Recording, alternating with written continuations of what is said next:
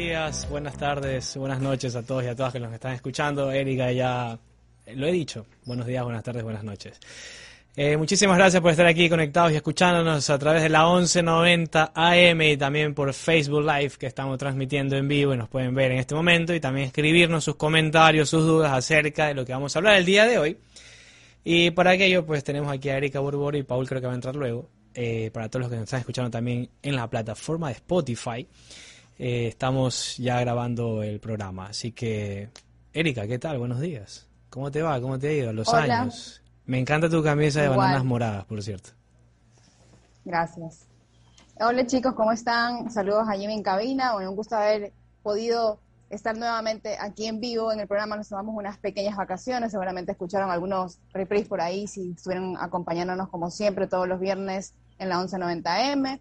Eh, y bueno, el día de hoy eh, vamos a hablar sobre un tema eh, que normalmente no se suele escuchar, que es el salutismo y también el, nutricionismo, ¿verdad, Justin? Correcto, ambos, ambos son como que son puntos que están en, en, los extremos de muchos de los aspectos que consideramos ahora mismo como salud, como nutrición, pues se está tomando un nuevo, unos nuevos ejes para explicar y tomar en cuenta estos aspectos como es el salutismo y el nutricionismo.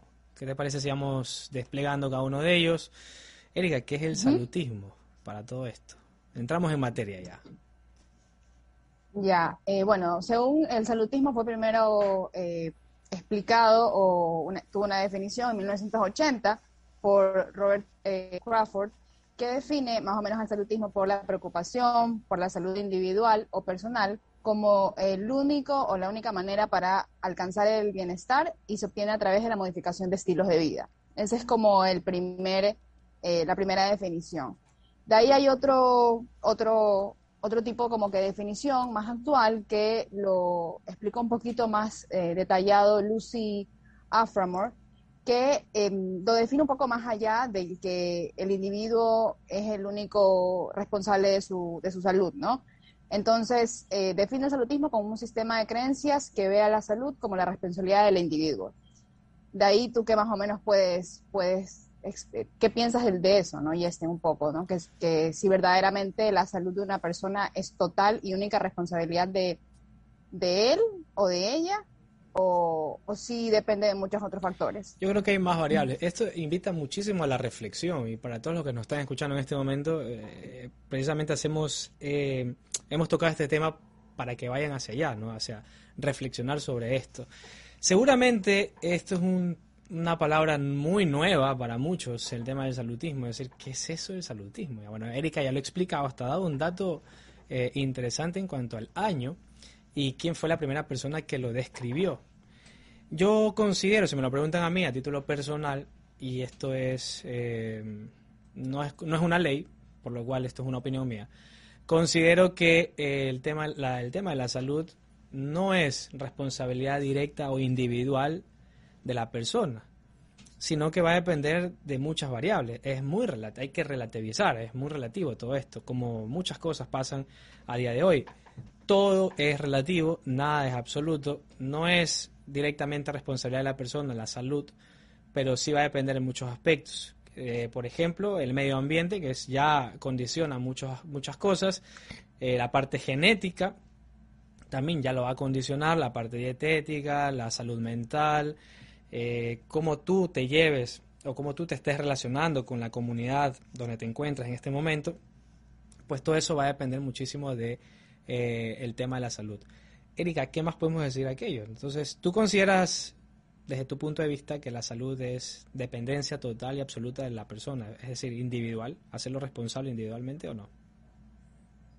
Bueno, eh, definitivamente no, como tú dices, no hay muchísimos factores que influencian en ello, como por ejemplo también eh, la disponibilidad, la educación, el acceso, tanto eh, por ejemplo, si definimos únicamente que la salud, porque el salutismo define mucho a que es responsabilidad del individuo y eso serían cosas controlables. Y una de las cosas que actualmente están muy arraigadas a que eh, si haces, si te mueves y comes saludable, vas a tener salud. O sea, no sé si también un poco has escuchado eso. Claro, lo, han minimizado hacia esos dos puntos. Eh, porque siempre se lo ha repetido, o sea, se ha dicho, muévete más, come menos. ¿verdad? es, lo que siempre se ha, se ha dado. Eh, claro, en realidad. Pero eso no significa que esté bien.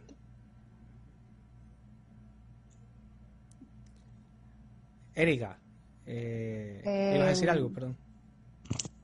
Sí, sí, sí. Es que se me está, se me está cortando un poco el internet, no sé ah, por qué está como un poco robotizada tu voz. Ah, Escucho como por partes. Disculpen a los que nos están escuchando. Eh, sí, básicamente eso, ¿no? Es como que reducen un poco todo a, esos factores y mucha, mucha parte de la población eh, busca netamente eso, ¿no? ¿Qué hago para moverme más, hacer más actividad física o qué hago para eh, comer más saludable según el contexto en el que la persona entienda que es comer saludable? Porque, por ejemplo, pueden haber muchísimos tipos de, alimentación que pueden ser perfectamente saludables, ¿verdad?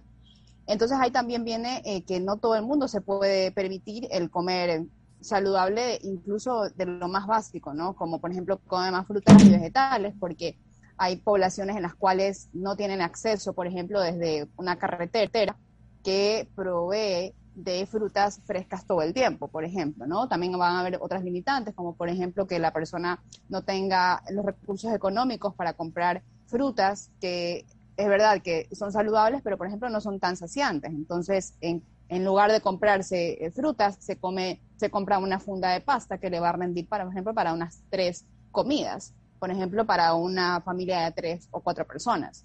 Em, entonces sí tiene muchísima, muchísima limitación este término o, este pensamiento muy salutista, ¿no? Que, que no toma en cuenta eso, el nivel socioeconómico, el privilegio de tener, por ejemplo, educación, acceso, el ambiente, como tú decías hace, hace un rato, tanto el ambiente que puede ser, por ejemplo, que, eh, no sé, que, tengas algún tipo de, malformación congénita, algún tipo de, virus que haya, como el que pasamos, ¿no? Son cosas que nosotros no podemos controlar y que van a limitar un poco el que hagamos ciertas cosas que normalmente eh, nos proveían salud. Por ejemplo, desde el la interacción, por ejemplo, ¿no? con nuestros amigos, eh, limita muchísimo y, afecta mucho a la salud, afecta y afectó muchísimo a la salud de algunas personas, bueno, otras no. Em, y eso, básicamente es, es, algo bastante interesante.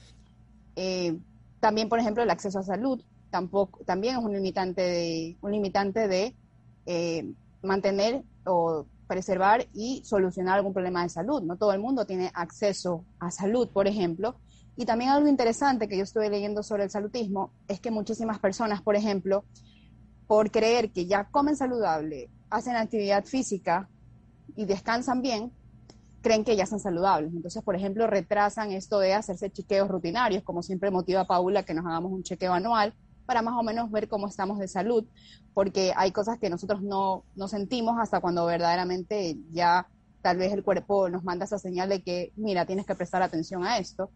Y también hay otras personas que no tienen acceso a salud eh, porque no están asegurados, no tienen puntos médicos cercanos, tienen, por ejemplo, cargas familiares, los cuales los condiciona a de que tal vez, mira, no puedo dejar sola a una mamá, mi, invento de 90 años, alguna persona con discapacidad para ir al punto médico, por ejemplo.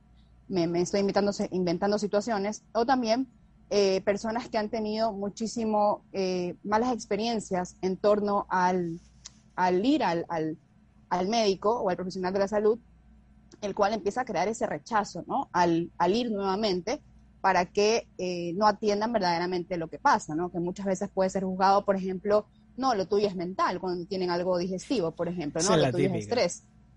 Claro, o por ejemplo, mira, no, tú estás enfermo, pero no, es que tú tienes que bajar de peso, porque atribuyen todo a que la persona está enferma por su peso, por ejemplo, que es algo muy, muy importante que, debemos de darnos cuenta de que aparte del peso de la persona, tenemos que atender a, a, los pacientes de igual manera, independientemente del cuerpo en el que la persona habita. Es correcto. Eso. Ajá. Lo vamos a, agarrar, lo vamos a agarrar ahí, lo vamos a agarrar ahí. Has dado de verdad una cátedra de todo esto, eh, Erika. Eh, así que nos vamos a un corte en este momento, volvemos y seguimos explicando. Bien, ya estamos de vuelta aquí en el programa de todo un poco. Estamos desarrollando el tema. Eh, bueno, sí, vamos, estamos desarrollando prácticamente qué es el nutricionismo y también qué es el salutismo. Entonces, Erika estaba un poco explicando aquello, está explicando bastante acertada y bastante interesante toda esta explicación que para muchos de ustedes, sí, ustedes los que están escuchando y allá los que nos están viendo, eh, puede sonarles un poco raro este, este término, sobre todo, ¿no? Del salutismo. ¿Qué es esto del salutismo? Pero bueno, para resumir un poco la situación y hasta que entremos otra vez eh, a discernir este tema y a profundizarlo, y luego vamos a profundizar también lo que es el nutricionismo. Eh, para resumir este tema del salutismo, pues se intenta crear dos distorsiones, o bueno, se resume en dos distorsiones básicamente. La primera en el que responsabiliza a la persona o consiste en, en, que se considera la salud como un valor más importante que yo pueda tener. Es decir, para lo más importante en mí es mi salud, cuando también pueden ser otras cosas más. Esto no quiere decir que no sea importante la salud. Sí, la salud es importante, es significativa, pero no tiene que ser como la punta de la lanza de todas las de todos nuestros desarrollos como, como seres humanos. La segunda es que el esfuerzo individual y la disciplina en el cuidado del cuerpo se lo utiliza ¿no? como, como que me da la garantía que si yo cumplo esto, voy a tener una salud óptima. ¿Y a qué refleja esto, esto segundo, ¿no? esta segunda parte que yo les digo, esta segunda distorsión? En el que ya entra otro actor aquí, que es la actividad física. Es decir, que si yo como saludable y hago actividad física, es muy probable que yo vaya a estar o vaya a tener salud óptima o, prácticamente con un total eh, un absolutismo de que mi salud va a estar garantizada si yo uno dos, estos dos universos, ¿no? Que es hacer actividad física y segundo, pues comer saludable. Y eso es lo que un poco estaba explayando Erika y estaba comentando y lo estaba eh, diciendo eh, bastante claro. Ahora yo hago una pregunta al respecto de esto, Erika de pronto tiene un poco más, eh, está al tanto más de, aquello. y para todos los que nos están escuchando, pues ya se lo tengan en cuenta, que la actividad física y la salud son hechos sociales, evidentemente. O sea, con eso estamos prácticamente creciendo en el que nos han instaurado aquellas afirmaciones y es muy difícil rebatir esto, Erika. ¿Cómo, cómo se entraría para que la población que nos está escuchando en este momento em, empiece ya a concientizar aquello? ¿no? Porque estamos viviendo épocas difíciles, ¿por qué digo difíciles? Porque estamos viviendo épocas en las que nos están eh, invitando a pensar más, épocas en donde ya quedó atrás la sumisión, ya quedó atrás el, el yo me quedo callado y esto es así, y me quedo limitado como una visión de túnel, y ya nos estamos explayando más hacia una visión periférica, panorámica, estamos viendo más cosas, se están denunciando más cosas, estamos detectando más aspectos. Esto del salutismo, por ejemplo, hace 10 años atrás, u 8 o 5, no se hablaba. ¿Por qué ahora sí? Y esto también le puede traer consecuencias a muchas personas. Ahora, directamente, Erika, esto rebatirlo o redebatirlo es muy complicado. ¿Qué es lo primero que debería tomar en cuenta entonces las personas para evitar entrar en salutismo? Que esto es un problema, ¿no?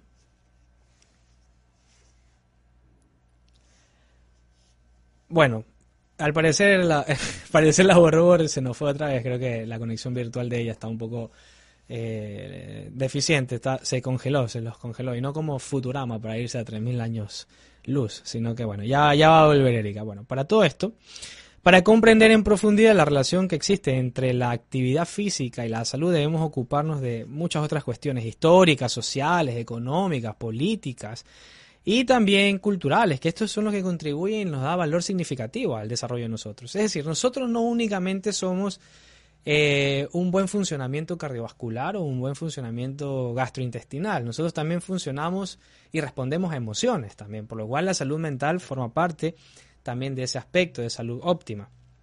Luego, estar bien con nosotros y con el resto, no únicamente con nosotros, sino también con el resto, es decir, poder socializar, poder entrar en una dinámica eh, de aceptar muchas perspectivas, una visión crítica, una dejar a un lado la demonización de las cosas, es decir, que yo como no pienso igual a ti, eso significa que tú estás mal y yo estoy bien. ¿no? E, e, ese tipo de aspectos tampoco ingresan en este, en este apartado. Entonces el salutismo no eh, trata de medir ideológicamente, primero, de que la salud es lo primero y segundo, de que para obtener salud necesitas hacer, moverte más o hacer actividad física y comer mejor. Con esto insisto, no quiero decir o no queremos decir o no estamos invitando a que lo que sería alimentarme de forma adecuada, hacer actividad física, eh, lo dejemos a un lado o esto lo dejemos como que no ha pasado nada, mira, y yo sigo haciendo lo que me da la regalada gana. No, no, no estamos invitando a esto. Lo que estamos invitando es que seamos más autónomos, más críticos y que nosotros empecemos a realizar muchos aspectos, eh, o sea, que empecemos a realizar muchos aspectos de nuestras vidas a, a considerar, pero sin entrar en una norma. Eso es lo que se busca, es decir, no tengo que estar ofuscado, no tengo que estar ahí todo temeroso y decir, ah, es que si me salgo de esto no voy a obtener salud. No, no pasa nada. Si hoy día no me dio ganas de hacer actividad física, pues no la hago, no pasa nada. Si hoy día me dio ganas de comer KFC, me dio ganas de comer pizza o lo que sea, pues me la como. No pasa absolutamente nada. Entonces, eso, ese es el problema. Cuando ya esto ya se convierte prácticamente en algo, en una religión, y ya se convierte en un posicionamiento ideológico fuerte en el cual no me puedo salir de este margen porque si me salgo fracaso. Y eso es lo que nos invita. Entonces ahora mismo tenemos más problemas por eso, porque no intentamos quedarnos en un solo sitio, en, una, en un cuadrado y no salirnos de ese cuadrado, porque si nos salimos pues me voy a frustrar. De eso no se trata la vida también. Entonces se trata mientras más tú más problemas, eh, soluciones, pues vas a ser mejor persona. En este sentido. El otro tema es el nutricionismo. Y el nutricionismo apareció y por primera vez por una definición de Giorgio Skrinis. Y Giorgio Skrinis, por allá por eh, la década de los 70, 80 más o menos, que él lanzaba su libro Nutricionismo. Ya nos quedan dos minutos, así que eh, voy a tratar de explicarlo rápidamente esta parte y luego profundizamos. El nutricionismo nace ahí, ¿verdad? Como una definición en la que las personas visualizan al alimento y le dan un valor significativo al alimento por la cantidad de vitaminas que tenga o por lo que este alimento pueda ejercer como un efecto positivo en nuestro cuerpo. Es decir, ¿les ha sonado a ustedes decir, eh, eh, o les ha sonado cuando le dicen, come más, em, toma más leche para que puedas tener huesos más fuertes. ¿Por qué? Porque tiene calcio. Come más zanahorias para poder ver mejor. ¿Por qué? Porque tiene más vitamina A. Eh, come ajo o toma ajo si estás pasando un proceso de, gripe o de fiebre de pronto, ¿no?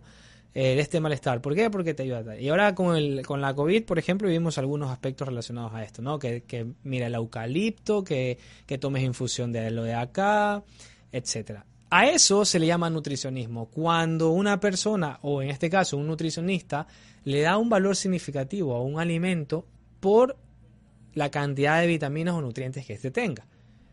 Pero no es eso. Entonces ya vamos a ver qué más o qué implicaciones más tiene este tema del nutricionismo después de la pausa. Nos, ya nos vemos.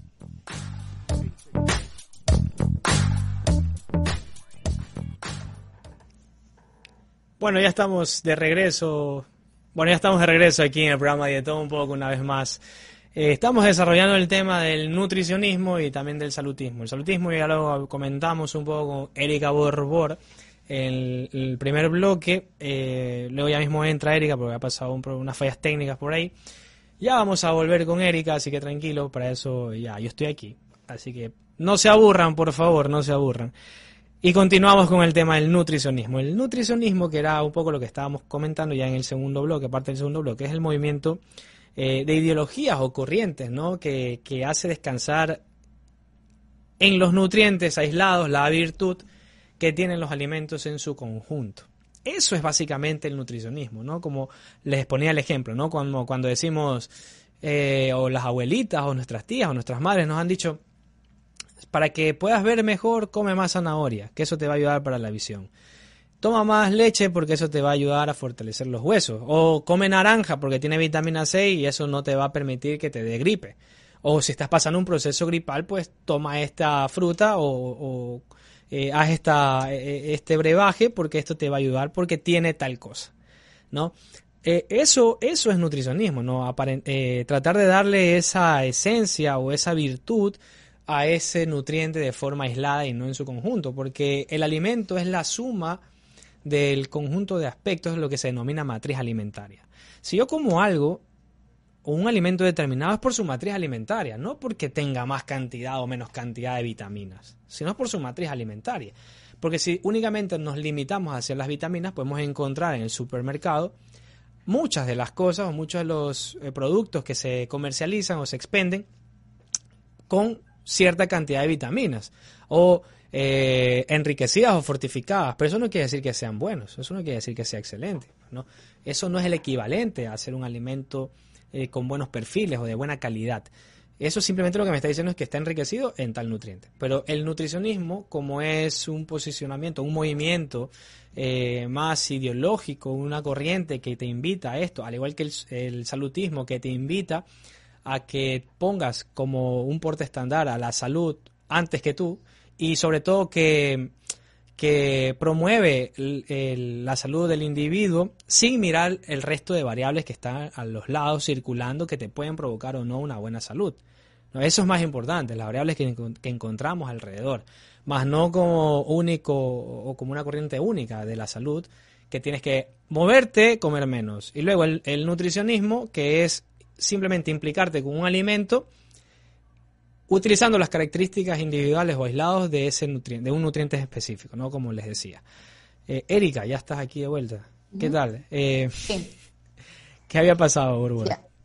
No sabemos, la verdad que el día de hoy hemos vuelto a la radio a grabar en vivo y ha sido como medio raro. Sí, ha sido medio raro. Sí, justamente eso que tú estás diciendo ahorita es interesante porque, por ejemplo, tú también eh, mencionas de que eh, la salud está determinada como el muévete más y come menos. Entonces ahí reduces un poco más todavía a lo que la población en general tiene el concepto de qué es ser saludable. Es decir, estar a dieta de algún tipo, de cualquier tipo, o eh, o estar en algún tipo de régimen específico en el cual te eh, limita a comer ciertas cosas o ciertos alimentos, ¿no? Entonces eso lleva también a otro punto del salutismo, que básicamente es que moldea esas creencias y eh, cataloga a comidas como hay unas que son buenas y hay otras que, por ejemplo, son malas.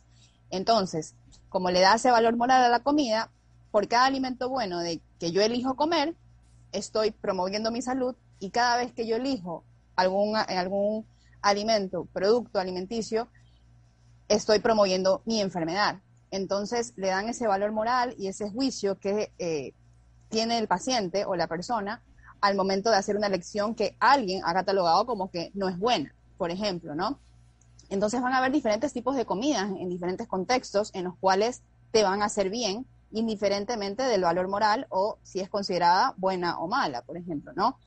Eh, entonces, justamente eso, eh, como tú decías, de diferentes tipos de productos que eh, lo reducen a ciertas cosas, como por ejemplo, eh, la naranja es buena para que te da mucha vitamina C, por ejemplo, o las nueces son buenas para el cerebro, cosas así, por ejemplo, ¿no? Porque tiene la forma Entonces, cerebro eso, también, por eso, ¿no? Lo asocian Claro, eso también se te queda, se te queda muchísimo en la universidad, porque eso también te lo, te lo dicen, son una de las cosas que, que también dicen, porque la facultad y la carrera de, nutrición o de salud es muy salutista, pues, ¿no? Entonces, se instauran todas estas creencias. Claro, como es dogmática, intentan crear un posicionamiento ideológico, que al final nos lo venden y nos lo comemos y pensamos que es así. Pero ya cuando ya em, empezamos a ser más curiosos, a promover ese tipo de, investigaciones, a, observar, nos podemos dar cuenta de que hay otras cosas alrededor. Por lo cual esto ya se tiene o se va convirtiendo en algo distinto, el enfoque. Oye, el tema del salutismo también te puede provocar una ortorexia, ¿verdad?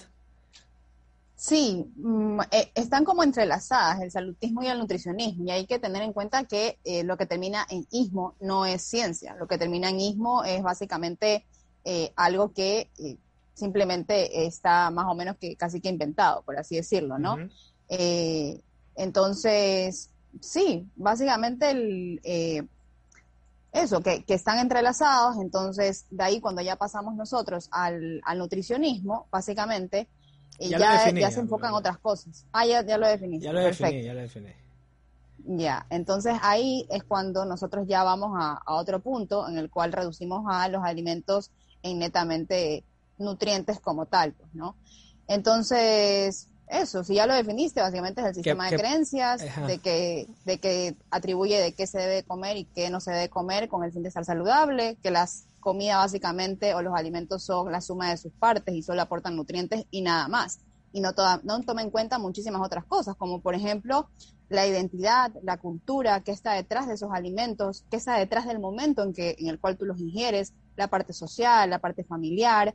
También, por ejemplo, eh, los privilegios, los privilegios que muchas, muchas personas van a tener. Hay muchísimas pacientes que acuden a consulta y tienen muy, muy sesgada eh, esa visión y nosotros como, como nutricionistas también, lo hemos, yo también lo he tenido, muy sesgado de qué es comer saludable. Entonces, por ejemplo, eh, personas que no están en el privilegio, por ejemplo, de eh, tener todo ese tipo de alimentos considerados que deben de entrar dentro de una alimentación saludable, eh, se hacen un lío, porque me dicen, y ahora como yo compro la sal del Himalaya, ahora yo como compro las blueberries, y por ejemplo, como compro...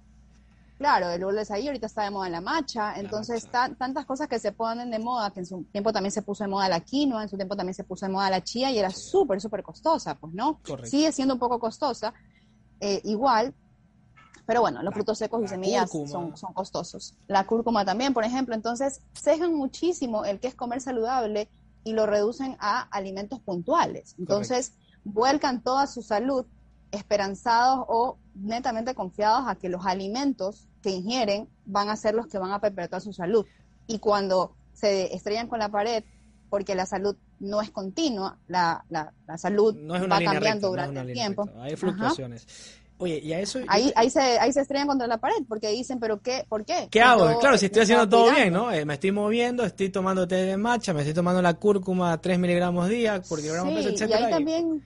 ¿Qué hago? Pues, claro, se hace, se hace, un 8 y ahí es cuando los papás se empiezan a volver locos o eh, estas mismas personas que acuden a consulta porque sienten, se sienten impotentes porque no pueden costear las blueberries, por ejemplo, y cuando les dices, pero puedes comer moras y puedes comprar cualquier otra fruta, o sea, puedes tener una dieta una semana en la cual comas tres diferentes tipos de fruta en la que esté de temporada y mira que esa te va a costar menos. Entonces ahí no tienes que comer la kale, y ningún grupo, para ser saludable. Y ningún grupo de alimentos es indispensable después de todo.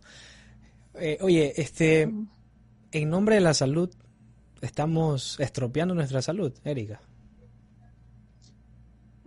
la cosa es que yo creo que está como muy de moda todo esto de la o sea, a buena hora, porque no se está, se está tomando un poco más atención, pero se está reduciendo muchísimo. O sea, enfocan netamente como, como, como dije, a, eso. Y cuando se dan cuenta de que es importante, pero no es lo más importante, ahí es cuando verdaderamente tenemos que ver qué está pasando, qué está pasando ahí. Por ejemplo, hay alguna de las preguntas que normalmente te puedes, te puedes hacer, por ejemplo, es eh, cuántas horas al día pasas pensando en tu comida, cómo ha sido tu historial de, a lo largo del tiempo con tu, con tu alimentación. Son preguntas que al día de hoy yo hago siempre en consulta, ni bien comienzo la consulta. ¿Sientes hambre? ¿Sabes cuándo estás satisfecho? ¿Respondes a cuando tienes ganas de comer, por ejemplo, un dulce, así sea considerado no saludable? ¿Te da culpa el comer? ¿Te da culpa salirte de eso que tienes pensado tú que es saludable? Entonces son diferentes preguntas que uno va haciéndole a la persona y ahí se ve lo sesgado que está eh, el sistema lo sanitario. que está el, lo sesgado que está la nutrición, la alimentación. En general, todo, el, todo el marco de la salud. Oye, nos tenemos que ir a, un corte y ya volvemos y esto está interesantísimo, así que vamos a hablar un poco. Bien, ya estamos aquí de regreso en el programa Dieto un poco. Estamos comentando junto a la gran Erika Borbor, que la tenemos aquí, que por cierto, ya los que están viendo por Facebook Live y los que nos siguen por la 1190 AM, también nos, le hacemos saber que nos pueden escuchar a través de nuestro podcast por Spotify, de todo un poco, pueden entrar ahí, en este mundo virtual que ya estamos viviendo. Y los que están por Facebook Live, nos están viendo en este momento, eh, comenten ahí abajo lo increíble y lo chéverísimo que está la camiseta de Erika Burber, con esas bananas ahí de con antiosaninas, porque son de color morado. Ahí para darle apología al nutricionismo. Continuemos, Erika Borbor. Entonces, en el nombre de la salud se está estropeando, estamos, estamos boicoteando nuestra salud porque nos estamos dirigiendo hacia algo, hacia muchas cosas superfluas. Y como esto nunca se nos ha dicho o nunca se nos ha intentado eh, promover, pues lo vemos como raro. Y, yo lo que... Y, y voy a decir algo aquí que yo le digo a mis estudiantes, que empecé a decirle a mis estudiantes después de una conferencia a la cual yo asistí de Víctor Cooper, que nosotros estamos aquí no para cerrar bocas, sino para abrir mentes. Por lo cual, estas cosas que sirven para abrir mentes nos chocan al final del día. Entonces, eh, eh, lo que te parece eh, que no tiene sentido debatir esto. O sea, me, vienes a decir que la salud no es importante en mi vida. Eso te puede decir una persona, ¿no? No estamos diciendo eso, que no es importante. Estamos hablando, Erika, con, con Erika, de que la salud no es la única cosa que depende de nosotros, sino para tener buena o que nuestra salud mm, disminuya en algún momento, primero que no es lineal, como ya lo ha dicho Erika, va fluctuando. Esto es como los signos vitales, va para arriba, para abajo, va continuo, para arriba, para abajo. Va a depender de muchos aspectos, es decir, las variables que hay que considerar en todo esto. Entonces, el componente eh, social es importante, el componente psicológico es importante. Eh, entrar en la dinámica del nutricionismo de que únicamente voy a comer esta fruta porque tiene vitamina C no es lo más importante, no es lo más interesante, es la matriz alimentaria es lo interesante, porque si no, si nos remetimos a eso, nos vamos a atiborrar de suplementos, porque eso es lo que también básicamente hacemos. ¿no? Llegó la nueva era de conectarse vitamina C a la avena porque es un antioxidante, pero no vemos el resto de variables que están alrededor que me van de una u otra forma a, mejorar mi, contexto de salud. Y eso es lo que un poco está explicando Erika, ¿verdad? Sí, exactamente. Eh, bueno, repetimos que tampoco estamos diciendo de que no es importante que adquieran buenos hábitos de alimentación, que adquieran, pero también más importante de lo que comes es cómo lo comes, en qué contexto lo estás comiendo, con qué emoción te trae el comer, eh, qué relación tienes con la comida. Eso es muchísimo más importante incluso de que si cumples o no tu, porcentaje o tus gramaje de, de proteínas según la fórmula, por ejemplo, ¿no? Entonces, eso, el obsesionarse alrededor de la comida trae muchísimas cosas, como por ejemplo hace que te desconectes de tus señales internas de hambre y saciedad, eh, te desconecta también del comer por placer, eh, no importa ni siquiera qué comes con tal que sea saludable. Por ejemplo, hubieron momentos en los cuales yo estuve muy metida en todo este, este aspecto que justamente Justin mencionaste hace un rato, que es la ortorexia, y que es esa obsesión que trae el querer comer 100% saludable. En el momento que tú conoces esto aquí, tú dices, o sea, tengo que hacer todo lo posible por comer verdaderamente saludable. Entonces, no te importa ni siquiera lo que estás comiendo con tal que sea saludable, por ejemplo, ¿no? O sea, a ningún costo. a ningún costo. Claro, y eso también hace que muchísimas personas salten de dieta en dieta, que se llaman las fat diets, que hacen que tú saltes de, dieta en dieta buscando esa dieta que verdaderamente te va, te va a traer salud. Y eso es lo que pasa al día de hoy en nuestra sociedad y tiene muchísimos años eh, dándose, ¿no? Como por ejemplo estuvo de moda la dieta Atkins, después estuvo la dieta paleo, después estuvo de moda, ahorita está de moda la dieta keto, el ayuno intermitente. Son diferentes dietas que salen constantemente que te prometen que si tú la haces vas a obtener salud. Muy aparte del nivel estético que está muy instaurado porque la población atribuye la salud también a cómo te ves. Correcto. ¿no? Entonces ese, es un marco muy, muy, muy fuerte también, pero eso es va un poco más allá. Eso, es un poco espeluznante, porque, por ejemplo, ahora mismo a mis chicos del, del preuniversitario, que por cierto les envío saludos, que yo sé que nos, nos van a escuchar, son chicos de 17, 18 años, eh, chicos y chicas, pues, ¿no?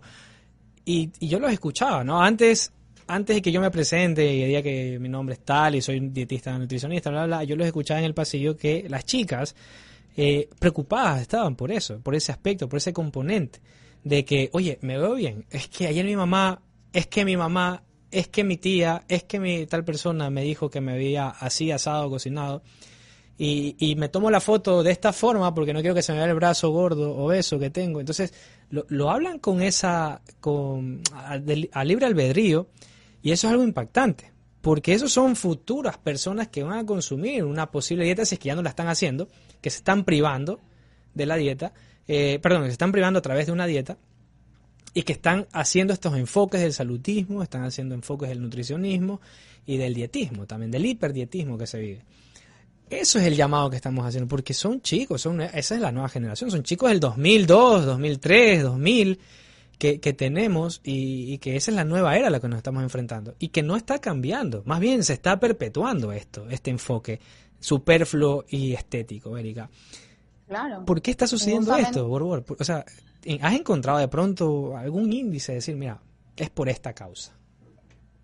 O sea, a ver, yo creo que también es la presión social que se ve en las redes sociales y esta perfección de que también el Instagram es súper estético. Debe de ser súper estético para que llame la atención y la gente te, escuche. Nosotros mismos nos hemos tomado fotos profesionales y este para que alguien vea lo que ponemos en Instagram, porque si no, nadie nos, nadie, nos, toma en cuenta el nivel del influencer, por ejemplo, ¿no? Entonces también tiene mucho que ver con, este nutricionismo en el cual también eh, instaura cosas que no tienen ni, evidencia, como por ejemplo el que vas a ser más saludable si comes orgánico, si comes sin gluten, si comes sin lácteos, si comes bajo en grasa, alto en grasa, alto en proteína, bajo en proteína, bajo en carbohidratos, cero azúcar, bueno, que nunca es bajo en proteína. No, nunca. Pero normalmente cero azúcar, por ejemplo, ¿no? Eso sí. O, o atribuye cosas a alimentos específicos, como por ejemplo que eh, la matcha es mejor que el café porque el café, eh, mira que te altera muchísimo al sistema, nervioso, la matcha te tiene una energía constante, pero la matcha cuesta muchísimo más y, y hay muchas personas en las cuales disfrutamos, por ejemplo, tomar café. Por ejemplo, yo soy una de ellas. Entonces, el que... Porque va a depender mucho de los receptores, a las cuales yo le, dentro de un estudio que se habla es del CIPI y SAPE. Hay algunos receptores que te promueven a ti relajación, por ejemplo. Hay algunas personas que se relajan tomando café y otras personas que se ponen activas tomando café. Tú eres zipizapo. A mí no me va bien con el café. A mí yo tomo café y, me, pongo hyper, la, la me da taquicardia. ¿no? es correcto. Pero tú, por ejemplo, si soy la única tú debes de tomar café, o sea, tú tomas café, no digo debes, ¿no? Pero tú tomas café porque te gusta, disfrutas de tomar café, ¿verdad? Y aparte de eso, pues te relaja de una u otra forma tomar café. Sí, la verdad que es la, es la experiencia que, que, yo he encontrado en eso, ¿no? Es un momento como bastante lindo desde que lo preparas, el olor, el sabor, eh, y también cada quien, bueno, lo toma de manera diferente. Correcto. ¿no? Entonces... Eso, eso hay que eh, mirar, ¿no? Lo, todo lo que, lo que pasa alrededor de esa acción. Por ejemplo, a mí me preguntaban, oye, ¿por qué vas al gimnasio? O, ¿cuál es el motivo por el cual tú vienes al gimnasio? Me preguntaba hace unos, unos días una, un amigo.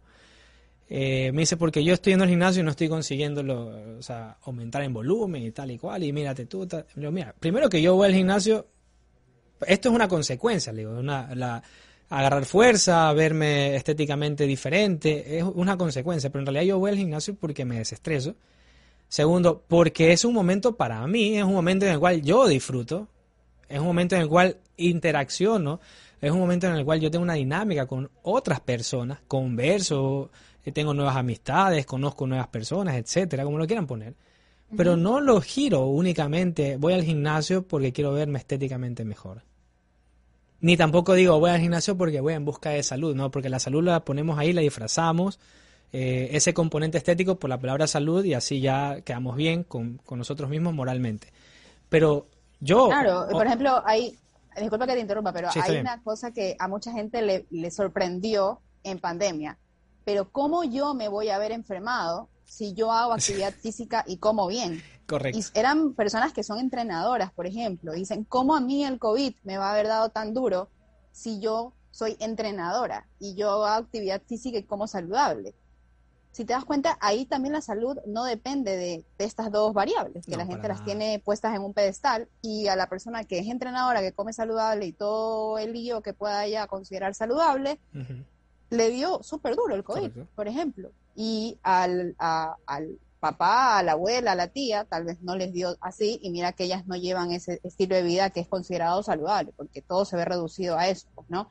Entonces, eh, si buscamos bienestar, básicamente es más importante sanar la relación con la comida que la comida en sí, como ya dije, eh, lo considero muy, muy importante. O sea, del 90% de los pacientes que veo en consulta, eh, del, 100%, un 90% tiene mala relación con la comida de base. Y antes no hacía muchas preguntas que me hacían ver eso, pues, ¿no? Y de ahí también, por ejemplo, eh, también el punto de que cualquier estilo de vida eh, enraizado, pues, ¿no? En, en culpa, vergüenza, no suele ser duradero y suele traer muchísimos efectos negativos a tu salud a largo plazo, ¿no? Entonces, lo que se busca eh, en que adquieras nuevos hábitos eh, saludables y en cuanto a la alimentación, en este caso que nosotros somos nutricionistas, es buscar esa alimentación que te traiga paz, tranquilidad, sin buscar la, la perfección. Entonces creo que ahorita nos tenemos que ir al, al siguiente bloque, al siguiente, a la siguiente pausa para volver al siguiente bloque. Entonces ya volvemos. No, yo creo que eh, sí, este es el cuarto bloque, pero ya es el último, ya nos tenemos que despedir. Ah. Ya has dado tú la reflexión, eso es interesantísimo. La conclusión final de todo esto, ¿verdad? Que es eh, encontrar las, eh, que la salud no depende de uno solo, de uno mismo, ¿no? Eso fue lo que iniciamos, esa fue la, la con la que iniciamos. Eh, de que no depende directamente de nosotros, que no depende de estas dos distorsiones que es hacer actividad física y comer bien, sino que eh, va a depender de otra, de más variables, ¿no? que se incorporan a este mundo, porque al final nosotros respondemos también a emociones, somos seres humanos, por lo cual esto responde a muchas otras variables más, que no únicamente condicione a la actividad física con, y comer bien. Eh, entonces, eso es como hay algo importante, algo importante que, que, a tus alumnos tal vez les pueda servir. Nuestra labor no, no es arreglar, entre comillas, o promover eh, tipos de alimentación específicos o alimentos buenos y malos, como, como digo, no es arreglar al paciente, sino es acompañarnos en el camino y tener en consideración del que el paciente es la persona que verdaderamente conoce al 100% su cuerpo. Su cuerpo, claro. ¿no? entonces eso es muy importante que lo tengan en, cuenta y las respuestas que el paciente quiere o, busca eh, van a ser conseguidas a través del acompañamiento que tú le des a la persona y muchas veces son contestados por ellos mismos. A través del tiempo, sí, sí, totalmente de acuerdo. No sirvió de mucho ese tema del real food, por ejemplo, que ahora mismo pues no ha conseguido muchas cosas. Bien, nos tenemos que despedir lamentablemente porque este programa está lindísimo, por aquí lo podemos seguir hablando entre Erika y yo un par de horas más. Pero bueno, nos tenemos que despedir, Erika, muchísimas gracias por estar aquí, a todos los que nos están escuchando en este momento, no nos dejen de seguir, por favor, síganos de todo un poco.